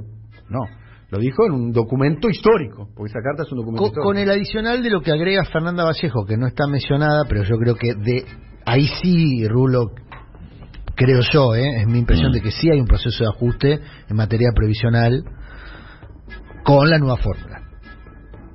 Porque el ajuste que el ajuste de las de los ingresos más bajos La, es- nueva, la nueva fórmula, la, la que apoyamos para que sacarla de Macri. bueno, lo que dice lo que dice Vallejo, si yo coincido Sí. con su apreciación, es que esta nueva fórmula termina siendo una fórmula que por la dinámica de la Sí. inflación, por cómo está constituida, termina ajustando sobre todos los jubilados que no son de la mínima, porque los de la mínima terminan recibiendo, o, o hasta dos veces la mínima terminan recibiendo algún tipo de compensación y el resto no. Eh, eso lo plantea como... O sea, eh, eh, eh, pa- pasar, pasar limpioso porque si no no se entiende. Esta es la fórmula de Cristina. La política, Sí, pero puedo decir, la Cristina- política de movilidad, déjame terminar, la política de movilidad jubilatoria de Cristina es de ajuste. Eso es lo que estás diciendo. No, no es exactamente igual que la Cristina, pero si ahí sí fuese, Sí. si así fuese, Es que es, una, que es un problema. Pero a Es mí no fórmula importa, para este año pero- con las condiciones que no tiene este año. no entiendo el año que viene. si fuese de Cristina o de Marx, a mí me da lo mismo. Bueno, Si es entonces una fórmula de ajuste es una fórmula de ajuste. No, no, no te da lo mismo, porque decís, la- empezaste diciendo, vos lo dijiste, ahora no lo niegues, vos dijiste, para Yo mí esto es una política de ajuste, porque, y me usás una cosa que no tiene nada que ver con, con, con, este, la política económica actual. Es una fórmula que se votó. Pero, perdón, decir, ¿la fórmula esto se se- votó ahora o se votó hace 50 años? No, el año pasado se votó. Bueno, por eso, es una forma que se aplica ahora. Claro, que es, que la que es la que eh, en ese momento Cristina nos sacó una carta para decir esta fórmula es una mierda, volvamos a la de Macri. Pero es un tema de Que es lo que decís vos, de que- Cristina, yo estoy planteando lo que yo creo. ¿Vos crees que esto es un ajuste? Estás equivocado. ajuste. Estás equivocado. Es decir, esto es ¿Por qué no ajuste. es un ajuste? ¿No hay un ajuste previsional? No hay un ajuste previsional, hay una nueva fórmula, una nueva fórmula de movilidad que por las condiciones que se en la economía, este año da para abajo y el año que viene va a dar muy por arriba. Los Y no que va a cambiar la política decir, ah, viste, Los tenía jubilados- que tenía los que ganar este más tenía que ganar este per- perder la elección, lo pone a Mansura si gobierna la Cámpora y entonces Los este año jubilados cobraron más o menos con esta fórmula. Los jubilados ¿Qué todos. te acabo de decir? Te pregunto de vuelta. ¿Cobraron más o menos con esta fórmula? Con menos, menos, claro. Menos. Entonces, porque ¿no ya hay no un está ajuste previsional? No, porque ya no está Macri, entonces ahora la política se es contra los jubilados. Yo no dije contra los jubilados, yo dije que la... ¿Me preguntaste a mí o, o Pero- pero bueno, yo ver, de lo que yo ordenemos, ordenemos, Y- ordenemos, ordenemos. A y ver, aparte replico lo que dice Vallejos en términos mucho más brutales que los míos, más brutales, más elocuentes que los míos. Obviamente. Ya la si, te una tomás, fórmula. si te tomás de dos elementos, te compruebo que eh, esto es marxismo-leninismo. Si te tomo otros dos elementos, te compruebo que esto es la derecha de mi ley. No se puede analizar así las cosas con, con dos está bien, elementos pero está bien, pa- está bien, está bien. Vamos, vamos, va- Ahora, con la, con, la carta, con la carta de Cristina, Mm. digo, me pediste un, un dictamen. Yo no estoy de acuerdo con la carta de Cristina. Y no solo por el tema de la política, lo que dice la política de ajuste. Yo no estoy de acuerdo con, con Y aparte, si toda esa carta me lleva a que hay que tener una política así, y aparece y, y la propuesta de Mansur, alguien de la- del Frente Renovador también, ¿no? Viene del Frente No, Renovador. es el peronismo territorial, no es el Frente Renovador. No, Ah, no, estu- ah, no estuvo con masa. Bueno, Sí, no, sí. no, olvid- no, olvidémonos, no, olvidémonos que a ver, tuvo. no, pará, olvidémonos pará, que estuvo pará, con masa. pará, no, Eh, no, no, es- pará. Es, el candidato Massa de Cristina. estuvo Rulo, Massa. Rulo, Es Rulo, estuvo con más. Rulo, Es el Rulo. candidato de Cristina. Pará, ordenemos, ordenemos. Es, es un nombre del el peronismo eh, territorial que en algún momento, durante el macrismo, armó una alianza con Bordet, con Urtubey, con UNIAC, estaba él, y en esa alianza estaba Pichetto, estaba Massa, con, para, para buscar una, llamémoslo, tercera alternativa. Cuando Cristina, Correcto. cuando La Cristina frase fue Cristina ya fue, ¿no? bueno, fue no, la, la casa, no, esa fue una la frase de Mansur y después otra frase es sin Cristina no se puede y hay que ir a buscar a Eso es posterior, claro. Está bien, bueno, pero la política es dinámica, No, no, no, pero digo, la parte que, que estaba recordando Rulo... la es política que- es dinámica. No, no, está perfecto. Igual, para, por eso, a mí no me importa tanto... A ver, lo que quiero lo decir- Que, lo que dicen, sino lo que hacen Para, los políticos. está bien, está muy bien, perfecto. Lo que digo es, este, este debate que se replicó acá, Mm. donde Rulo sostiene que no hay ajuste, otros sostenemos, hablo en primera persona del plural, de que hay una política de ajuste, por eso tienen que estar los bonos para los jubilados y demás. Y además tenemos una situación que es bastante taxativa en el punto de la jubilación mínima, que cobran casi el 65, 70%, la mínima y un poco más, los, los deciles más bajos de los saberes jubilatorios, están por debajo de la línea de la pobreza, en algunos casos debajo de la línea de la indigencia, en una situación desde el punto de vista desesperante. Y cuando los números fiscales del gobierno son números que supuestamente son mejores, mejores que los de eh, eh, los eh, pronosticados, presupuestados eh, en el año, eh, cuando se presentó el presupuesto hace un año atrás. También es cierto que los presupuestos son muy lábiles, porque era un presupuesto un poco ficcional, porque planteaba una eh, inflación de 29% y, y, y lamentablemente no se pudo no, no, no se pudo cumplir. Pero sin chicanas, Rulo, porque acá no se trata de tener razón, se trata de poder a ver si le podemos aportar a los oyentes elementos para poder entender lo que está Sí, pasando. pero te digo, se sacan conclusiones a partir de elementos que son falaces. Por ejemplo, si reducción del déficit fiscal es equivalente a ajuste, impuesto a la riqueza es equivalente a ajuste. Porque el impuesto a la riqueza, que se recaudó inclusive más de lo que se esperaba, es lo que produce la reducción del déficit fiscal. Entonces decimos, claro, pusieron el impuesto a la riqueza, eso es un ajuste. ¿Se nota la, la, la, la, la ironía y se nota que hay algo de absurdo en ese planteo? Digo, eso es lo que digo. Digo, entonces, digo, el, el término política de ajuste yo le doy una fuerte connotación política. No es poco decir ajuste. No es, lo, no es como vos decís, bueno, lo llamo ajuste, austeridad, pirulo. No, no, no. Ajuste es un término, eh, es lo mismo que si te dijera, bueno, eh, eh, se equivocó. A ver, lo la llamo, pe- lo llamo, eh, cambió porque es Erogaciones- dinámico, o le digo es un traidor. Erogaciones. Es lo mismo. No, dice, no, es la no, no, no, no es la Las erogaciones de jubilaciones Sí. la- eh, en, el, en el primer en el primer semestre del año pasado Sí. y el primer semestre de este año y de asignaciones se produjo un ajuste con respecto al año No se produjo un ajuste, se produjo una caída, que no es lo mismo, no es un ajuste. Por eso te insisto, no, no me, no- o no me escuchaste o, o no estás de acuerdo, decilo, decilo, pero no es un ajuste, es una caída producto de que había que volver a una movilidad anterior que, por las condiciones que se daban de recaudación en ese momento, iban a producir un eh, aumento menor del que hubiera Me producido escribe Robelli. Pero eso se tenía que cubrir con este bonos, y es lo que se hizo, o los bonos los pagó otro gobierno. Los bonos son limitados, ¿no? Tienen un alcance limitado. Exactamente, el, el alcance ese no es limi- limitado, de, de la mayoría de, los jubilados lo cobran. Bien, pero es limitado. Es la mayoría, pero Sí, limitado. Y además, los además los bonos son discrecionales. Absolutamente Discrecionales. discrecionales. Dicho sea de paso, Sí. te dieron un bono de 5 lucas, te dieron un bono de 5 lucas por una sola vez, que ahora por suerte creo que lo van a anunciar y van a poner un bono de 6 mil pesos. Y el bono es discrecional. Bono- Hasta que, hasta está bien. hasta que el, la- el índice de movilidad empieza a compatibilizarse con ¿Cuándo, lo que se cuándo- busca. cuándo va a pasar El eso? año 2022. Claramente, porque es el índice que se, se maneja en, en- en torno a dos variables, que no es la inflación, ninguna de las dos, este, que si esas van por detrás de la inflación, vas a perder. ¿Qué es lo que pasó este año? Este, Acá pero- escribe Robelli, me dice Robelli, que es economista, ¿no? Y macroeconomista también, ¿no? Lo de este pibe Guzmán ya no tiene idea de lo que dice, me dice. El ajuste fiscal del año pasado a este fue más de 4 puntos del PBI. Déficit primario del 2020 fue de 6.38 del PBI y ahora con un PBI un poco algo con un PBI algo mayor es de 2.1 al 31 del 8, al 31 de eh, agosto del 2021. ¿m? Esto es una información del economista eh, eh, eh, Robelli.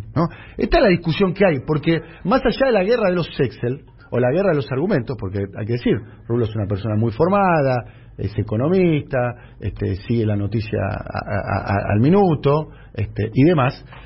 Después están eh, los Excel dando vuelta por otro lado, más allá de la carta pública de, de Cristina. Después está la realidad. Entiendo igual que lo que plantea Después está el dictamen, el dictamen para decir una manera, si, es, si, si las condiciones materiales son parecidas a una política de ajuste o no, me parece que hace dos domingos la sociedad dio su, su Bueno, opinión. pero ahí- en mi opinión, Lo que plantea el Rulo, que es- eh, también lo plantea Guzmán, es eh, la, en, las- en la política la semántica es muy importante. Y lo que dice Rulo, haciendo una valoración política de la palabra ajuste, es que mencionar el actual proceso o calificarlo o describirlo con la palabra ajuste asocia el proceso con otro hecho político que es una decisión deliberada de restar recursos, de invertir menos del Estado. Y pifia el diagnóstico. Para, lo, lo- lo que más me importa es que pifia el diagnóstico. Porque digo, yo no niego el problema. Es decir, tengo más elementos que ustedes para demostrar el- la gravedad del problema. Pero Ahora, eso, si, le, si le echamos la culpa a la política de ajuste, decir, bueno, vamos a seguir con el Si problema quitamos- porque ya encontramos un culpable. Si Pum, le pegamos los ajustes, qué sé yo. Che, pero sigue el quilombo. Y obviamente, si no, si no, no estás enfocando dónde está el problema. Te- te- termino rápido con el Sí. Si quitamos la palabra ajuste de la discusión, Sí. ¿no? si no estuviésemos discutiendo, que es importante en política, no le estoy restando Sí. valor político a la palabra ajuste, que es lo que pensaste diciendo vos. Si, si quitásemos esa palabra y nos concentramos en los números, Mm. La actual ejecución de gastos que tiene el Estado nacional y después las jurisdicciones subnacionales, no importa, es compatible con un proceso expansivo, es decir, hay una inversión acorde a las necesidades de la población que viene muy castigada por la pandemia, por el macrismo, o es demasiado equilibrado para una sociedad tan necesitada. Olvídate, no uso la palabra ajuste. ¿eh? Y, y en tal caso ahí puede haber entonces una mirada, si se quiere, en esa precaución, en gastar lo indispensable. Ni siquiera estoy diciendo gastar menos lo indispensable, gastar lo indispensable, pero con tantas necesidades sobre el lomo, no hay ahí en esa cautela en el gasto una crítica formulada por Cristina con la palabra ajuste, pero sacá de la palabra ajuste. ¿Vos no, no ves un proceso así? ¿No, ve- eh, no ves que, eh, digamos, Yo lo veo Esa en descripción- Lo veo en el resultado, te repito que En el diciendo. resultado. Lo veo en el resultado, no en el diagnóstico. Es decir, ¿no te parece que, este, eh, a ver... que hay demasiada cautela en el gasto? No, no es...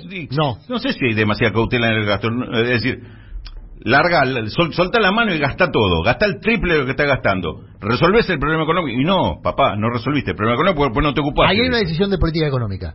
Yo no, pará, pero escuchemos un cachito, Sí, escuchemos un cachito. escucho, Es lo mismo que decir, este, nos peleamos por las tarifas eléctricas.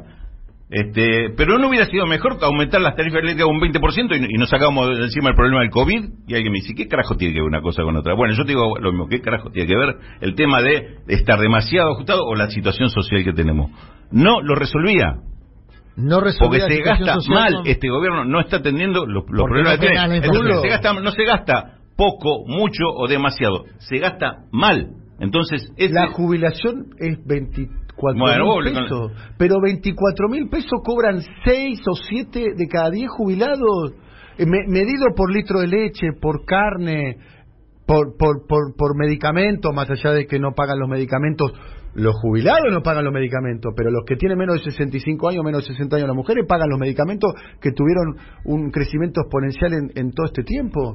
Hay una situación de, de- de- de condiciones materiales que si no le ponemos la palabra ajuste, saca la palabra ajuste, en la experiencia colectiva de la Argentina es muy parecida a una política de ajuste. En la, en la, en la piel, eh, vas, al, vas al, al mercado, las negociaciones, le- el aumento de las prepagas para la clase media. Llámalo ajuste. Yo me voy a seguir ocupando de los problemas económicos. Porque van a seguir existiendo. Es decir, saca la palabra ajuste. Saca la palabra ajuste. Y aumenta 150% las jubilaciones. O dos ceros las jubilaciones. Agregarle dos ceros.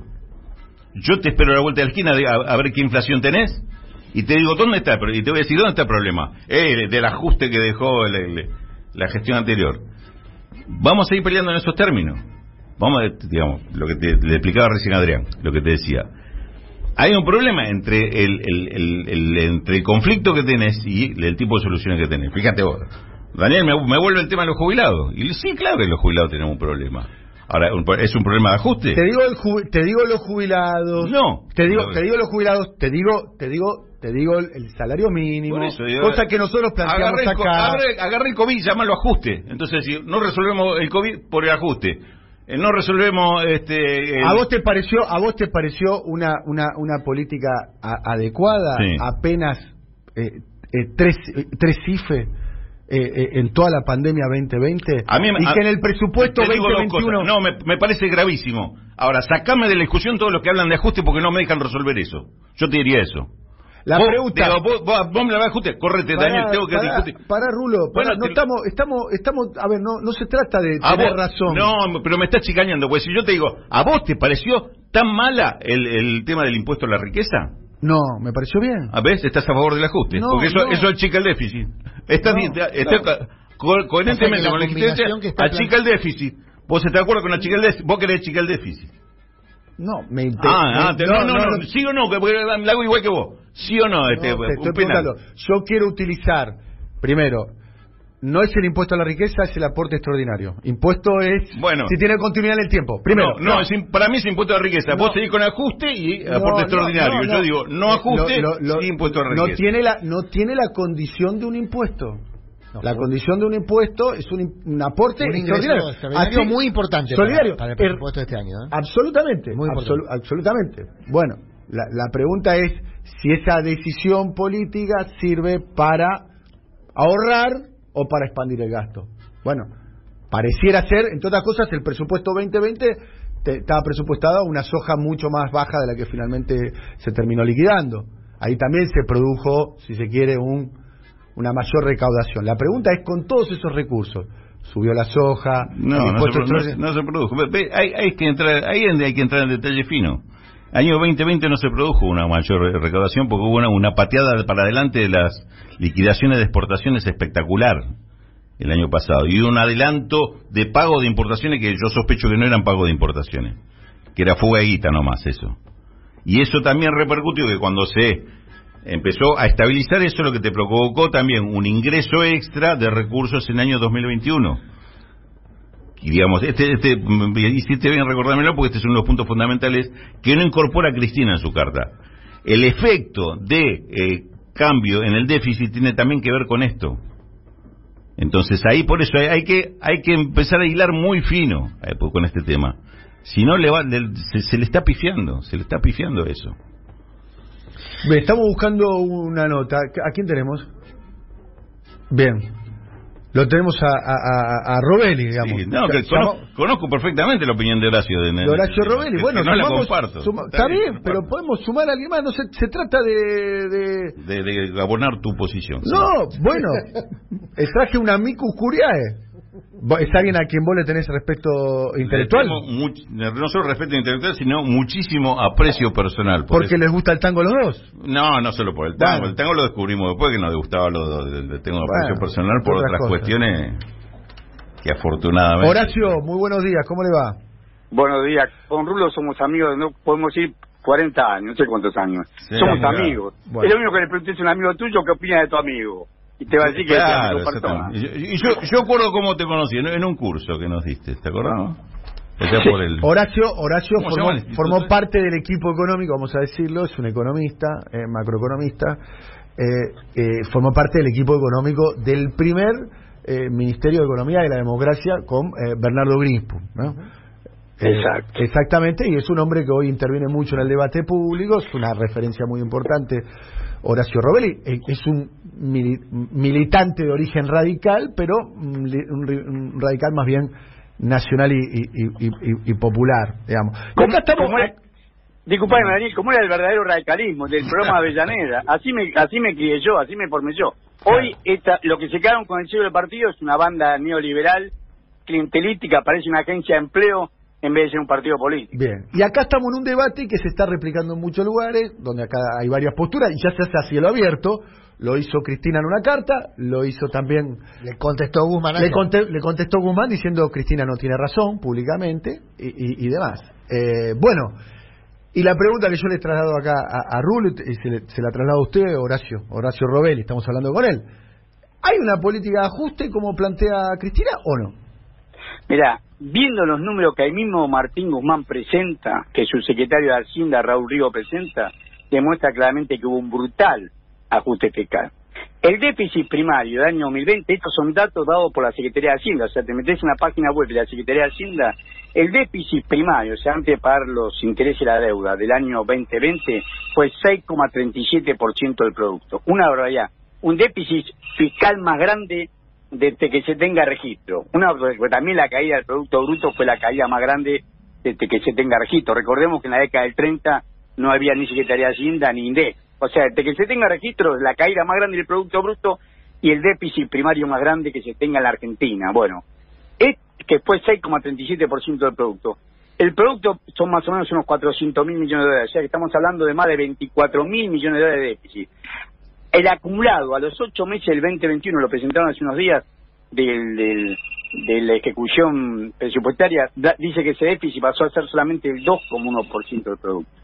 O sea, un poco más de 8 mil millones de dólares. Vos pasaste de 24 mil millones de dólares de, de, déficit a un déficit de un poco más de 8 mil millones de dólares. O sea que bajaste en más de 15 mil millones de dólares, bajaste en más de 15 mil millones de dólares en pesos, pero equivalente a 15 mil millones de dólares de, de ajuste fiscal. Mirá si no hubo voluntad de ajuste fiscal. ¿Dónde se hizo? ¿Dónde más duele? En los jubilados y pensionados. Vos tenés el 51% del gasto de, acumulado a los 8 meses del 2021 se dio en el sistema, en seguridad social. ¿Pero por qué? Porque ahí se hizo mayor ajuste. Acordate que la fórmula de ajuste de los de los jubilados y pensionados se da por todo menos por inflación, se da por el ingreso de la seguridad social y por el RIPTE, que es un salario promedio. Tanto el ingreso de seguridad social como el RIPTE crecieron por debajo de, de lo que creció la inflación. O sea que los, los recién a partir de mayo se empezó a actualizar, se empezaron a dar algunos bonos, algunas compensaciones, pero el ajuste sobre los jubilados y pensionados fue brutal. ¿Y eso tiene consecuencias sobre el resto de la, de la economía? Lo que ustedes llaman generalmente eh, demanda agregada, lo que nosotros, los ciudadanos de a pie, llamamos plata en el bolsillo. Exactamente, plata en el bolsillo, demanda agregada, es lo mismo, y sí, o repercute porque lo- vos tenés 7 millones de personas que consumen mucho menos que tenía que consumir, y a eso sumale, no lo digo yo, lo dice el Ministerio de Trabajo, Empleo y Seguridad Social, vos tenés casi 12 millones de personas registradas haciendo el aporte previsional. Dos, casi 12 millones de personas. Pregunta, voy a, voy a salir con un argumento de Rulo. Eh, eh, bueno, eh, la política de ingresos se compone con dos cosas, con el ingreso y también con el control de los precios. Eh, eh, falta falta falta ese punto, digamos, eh, eh, controlar los precios. Bueno, pero si vos devaluás, por supuesto, falta controlar el precio, pero pero el control, lo decía Perón, el, ser humano es bueno, pero si se lo controla es mejor. Si vos controlás es mejor, pero hay una esencia que es lo que está fallando. La esencia es que vos estás haciendo un plan de ajuste fiscal y sin embargo le dejás que sectores favorecidos, como son por ejemplo el caso del sector exportador, que han ganado fortuna, este año han ganado fortuna, vos encima que el sector exportador ha ganado fortuna, vos devaluaste, vos devaluaste tu moneda. Recordémonos todo que cuando Alberto Fernández entró al gobierno el dólar estaba a 62 pesos con 25, el dólar oficial, y hoy ese dólar está a 104 pesos con 50 que está determinado por la Banco Nación. Devaluaste un 67%. En la Argentina existe una relación inversamente Yo te proporcional. puedo decir, esta devaluación está por debajo de la inflación. O sea, una- Igual, es un final cabeza a cabeza. 70 da la inflación y 67. Del gobierno de Alberto Fernández, 70% da la inflación y 67% da el, tipo de cambio. Pero el, lo que aumentó más que el tipo de cambio y más que la inflación fue el kilo de asado, que aumentó 120%.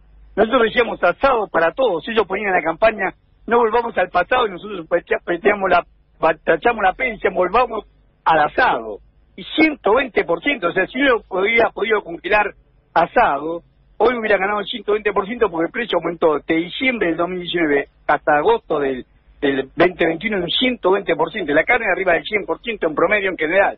O sea que estamos viendo que hay un desfase muy importante. ¿Por qué es esto? Porque vos le permitiste, por, recién en mayo, recién en mayo, lo que dijo Rulo es cierto, recién en mayo empezaste a hacer el control. Ahí la aduana cuando controla se da cuenta que los embarques, por un lado le vendían a Uruguay, que es como venderle jugadores de fútbol. Le vendían a un precio menor que después las empresas uruguayas le vendían al mundo. Y encima hacían pasar como carne que no era apta para consumo humano, que era para animales, y era carne de exportación.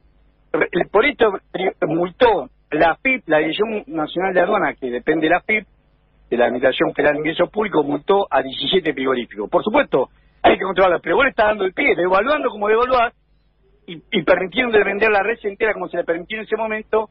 Después en mayo, recién ahí pusieron cupo de exportación, recién ahí no dejaron que vendan la red entera y recién ahí controlaron las ventas que había dentro de los embarques y a quién le vendían. Bueno, Rulo, ¿querés este, hacer algún intercambio No, con no, el escucho. licenciado Horacio Robelli?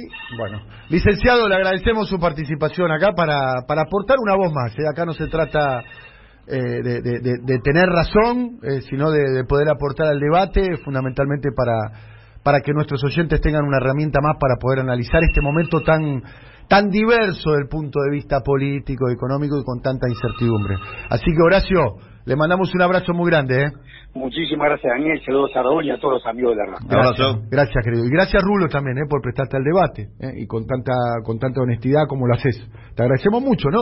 Porque sabemos que, que vos te movilizás, te conocemos y es un. y agra- yo agradezco eso como como en, en mi rol de, de- de conductor del programa, más allá de que yo tengo mi posición. Agradezco que acá no se trata de, de que uno tenga razón sobre el otro, se trata de poder analizar la profundidad de, de- de- de un tema. ¿Eh? Sabiendo, dicho sea paso, que más o menos estamos del mismo lado de la trinchera más o menos estamos del mismo lado de la trinchera.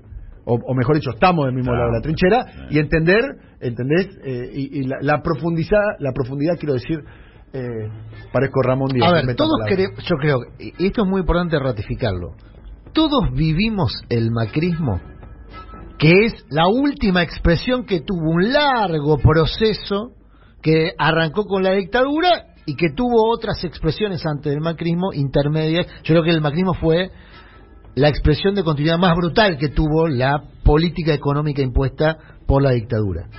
Pero como lo tenemos muy presente, vale como ratificación del daño que provoca esas políticas. Y entiendo cuando se usa la palabra ajuste, que refiere a esas políticas, que el Rulo diga, no, no podemos usar esa palabra porque refiere a otro tipo de programa de gobierno, a otro tipo de política. Y, yo ahí sí coincido con lo que vos decís, Dani, que me parece que eh, la percepción social de las políticas de gobierno son parecidas a la percepción social de las políticas de ajuste. Más allá de que, obviamente, hay diferencias sustanciales respecto a los objetivos. Yo creo que el objetivo del actual gobierno, como los gobiernos nacionales y populares, son distintos a los objetivos del gobierno como los de Macri. Está claro eso. Eh, eh, pero la consecuencia, la cotidiana, se vive igual. Y entonces la discusión está, en definitiva, tiene que salir por arriba, para mí. Eh, eh, eh, lo que yo no veo en la discusión de Cristina con, eh, con Guzmán, y ya estoy haciendo una evaluación política, es que todavía se esté cerca de salir por arriba. Me parece que hay una discusión entre semántica, de quién tiene razón, de si eso no es ajuste, y todavía no veo cómo se sale de este proceso que en definitiva tuvo una expresión, una consecuencia muy seria políticamente hablando, que fue la paso de hace dos semanas, ¿no? Hay, hay una observación que hago simplemente, no, no Sí. para abrir debate, porque ya, Sí. lo, ya lo dije tantas veces y ya me Sí. conocen. Ni Cristina en la carta, ni Horacio recién en su, en su exposición, le dan, la, le dan la más mínima importancia al tema de, de- de inflación. Cuando le preguntaste de inflación, te respondió con devaluación, te respondió con el tema de, de exportaciones y qué sé yo. Digo, no, no lo tienen como, como referencia de política de ingresos el tema del control de la inflación. Digo simplemente, para mí ahí está la gran diferencia que tengo con la carta de Cristina, con la posición de Horacio este, y con todo lo que opinen, así, así sean todos que opinen, esto es política de ajuste, no es un problema de inflación, me voy a quedar solito opinando esto. Hasta mañana. Hasta mañana, queridos Poneme amigos. música, por favor. eh. Gracias. eh. Gracias también, Adrián. eh. Pasen música. Gracias a Adrián también, ¿eh? Gracias Adrián, porque también se la juegan los periodistas al dar a conocer su opinión. Me gusta que sea este un ámbito donde puedan o- o- opinar con... Menos mal que no sacamos Con libertad. partido de Boca anoche. Menos mal. No, y además con, No con la hubiese- participación... Tengo también posición Lo que hubiese sido, ¿no? Con la, participación tomada. de, con la participación de Eve, además. Le mandamos un beso muy grande a Eve. Sí, sí. Qué responsabilidad estar en la radio de las madres y tener a Eve como, como, como, como oyente. Como oyente. Le mandamos un beso muy grande. Eh, gracias, querido Adrián. Hasta mañana. Hasta mañana. Con la gente querido Silvio Soler. ¿Te gustó que llame de Soler o no? ¿No? Bien. Ya volvemos, vamos. Cualquier charla, la locura. Con la gente que.